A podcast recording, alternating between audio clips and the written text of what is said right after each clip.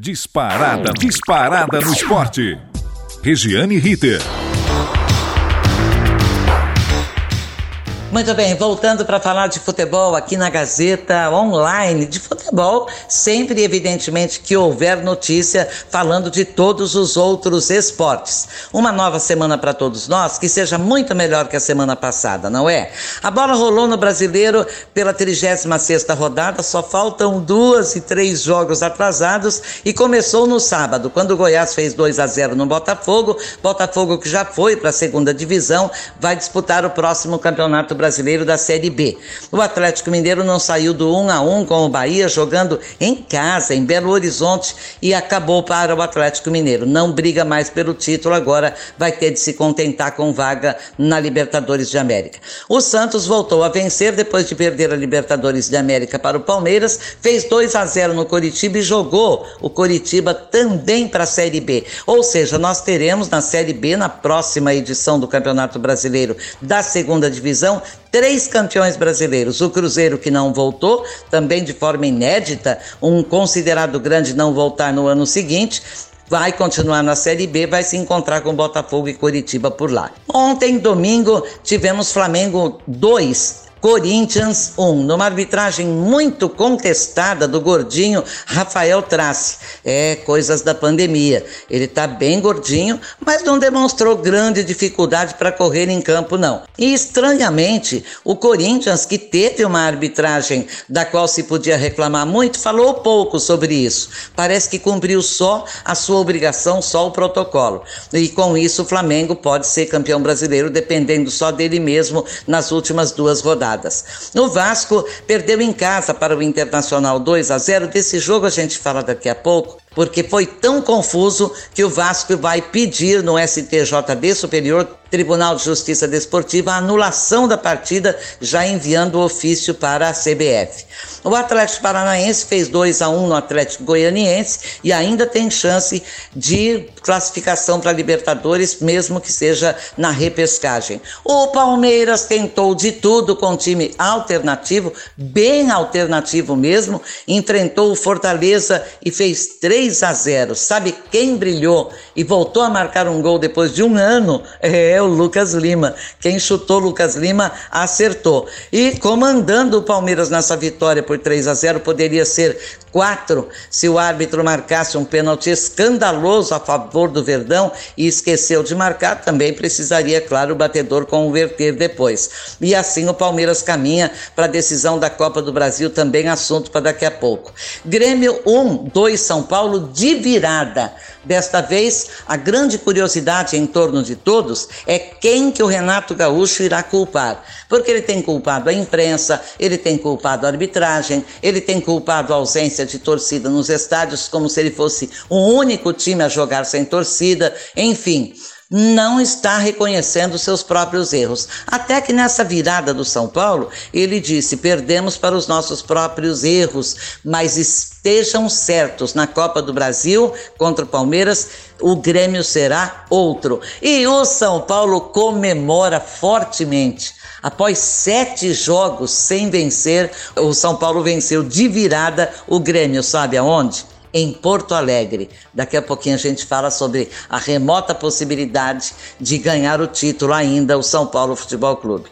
Hoje, completando a rodada 36, o Ceará espera o Fluminense em seus domínios e o esporte também em casa pega o Bragantino. Quer saber a classificação, como é que ela ficou? Faltando duas rodadas e três jogos atrasados? O Internacional lidera com 69 pontos. Se vencer o Flamengo domingo que vem no Maracanã, o jogo é Maracanã, já será campeão brasileiro com uma rodada de antecipação. Se houver empate, ou o Flamengo, que é segundo colocado com 68, apenas um pontinho atrás, se houver empate ou vitória do Flamengo, o título fica para decidir na última rodada. O Atlético Mineiro, como eu disse, não briga mais pelo título, tem 62 pontos em terceiro. E porque o São Paulo tem chance, apesar de ter os mesmos 62, porque ele tem um jogo atrasado. E quem acha que só Inter e Flamengo brigam pelo título, hum, hum. A matemática mostra que o São Paulo ainda pode sonhar. Vejamos. Se o São Paulo vencer o Palmeiras na sexta-feira, o Botafogo dia 22 e o Flamengo dia 25, vai aos 71 pontos. Não basta. precisa torcer por empate entre Flamengo e Internacional dia 21, já domingo próximo, e vitória do Corinthians sobre o Inter dia 25 na última rodada. Difícil? Mas possível. Se os deuses do futebol quiserem e forças ocultas não se intrometerem, sei não, hein? Já pensou São Paulo liderar o campeonato, sete pontos acima do segundo colocado. Hoje está a sete pontos do primeiro colocado, que é o Internacional, e ainda pode ser campeão? Haja coração. A rodada teve muitos lances polêmicos e o Vasco da Gama promete entrar hoje na CBF com ofício e no STJD, o Superior Tribunal de Justiça Desportiva, com ação pedindo anulação da partida, já que o VAR sofreu pane e não funcionou. Como o departamento jurídico, ou melhor, o departamento de futebol, entende que Dourado estava impedido no primeiro gol e o juiz esperou confirmação do VAR que não veio, porque ele foi desconfigurado, sei lá o que aconteceu, deu um bug, deu, deu qualquer coisa com o VAR. O departamento jurídico do Vasco, sim, aí entra em ação e pede a anulação de Vasco 0 Internacional 2. Muito difícil conseguir. O árbitro Flávio Rodrigues de Souza considerou na súmula que na partida e na feitura dos gols nada de anormal aconteceu. Se tudo continuar como está, o título pode sair domingo, como eu já falei, entre Flamengo e Inter. Se o Inter vencer, ele será campeão. Empate ou vitória do Flamengo deixa tudo para decidir na última rodada com o São Paulo, lembrando, correndo por fora. Emoção de sobra para cariocas, paulistas, gaúchos, é beleza de futebol apesar da atual situação. Na quarta-feira, no meio desta semana, o clássico adiado da 33ª rodada, Santos e Corinthians, faz parte da briga por vaga na repescagem da Libertadores de América. Segundo eh, o Wagner Mancini do Corinthians, nada está acabado ainda, acredita na possibilidade de uma vaguinha na repescagem. Só que o Santos também acredita, e aí é esperar para ver. Também na quarta, outro jogo atrasado, este da 35ª rodada, Coritiba e Palmeiras. Todos se lembram, o jogo é na capital paranaense, o Coritiba já caiu e o Palmeiras já está na Libertadores, não tem mais chance de título brasileiro. E não é só não. Na sexta-feira o Verdão volta a campo, partida adiada da 34ª rodada contra o São Paulo.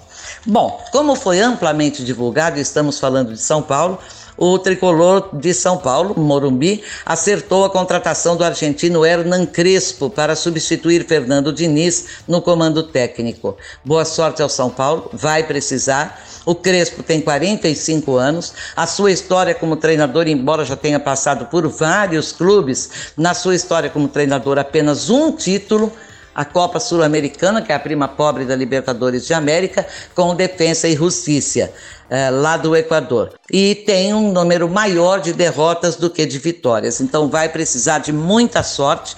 Está contratado por dois anos, é muito tempo. Ah, o futebol brasileiro não aprende porque é, um ano e três meses em que ficou o Fernando Diniz no São Paulo foi só de críticas e desespero da torcida. Mudando de São Paulo para Santos, o Santos desenhou o perfil do treinador que deve ocupar a vaga que será deixada por Cuca, que pediu para sair agora ao final do Brasileirão 2020 em 2021. Não precisa ser medalhão, basta ser bom, arrojado, jovem e custar pouco, ou seja, barato. O preferido seria o Lisca doido do América Mineiro. O Marcelo Cabo, do Atlético Goianiense, seria o plano B. E Thiago Largue do Goiás, o plano C. Tiago Nunes, outro que foi cogitado, ex-Corinthians, foi descartado, muito provavelmente pela pedida salarial, bastante alta. Ou seja, se o futebol brasileiro não acorda, um time pelo menos acorda. Cogitou de trazer mais um português, já esteve com um português por lá, não deu certo.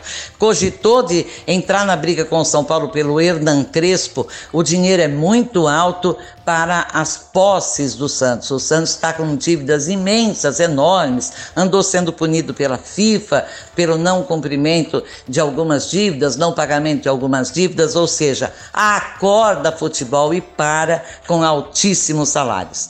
A gente vai voltar e ainda vai eh, estudar as consequências do coronavírus, dessa pandemia, no futebol do Brasil e, evidentemente, do mundo. Falamos com assistência técnica de Agnoel Santiago Popó, supervisão técnica Robertinho Vilela, coordenação de Renato Tavares, direção Wellington Andrade, direção da Faculdade Casper Libero e Gazeta Online. Um abraço, eu volto. Regiane Ritter. Disparada no esporte.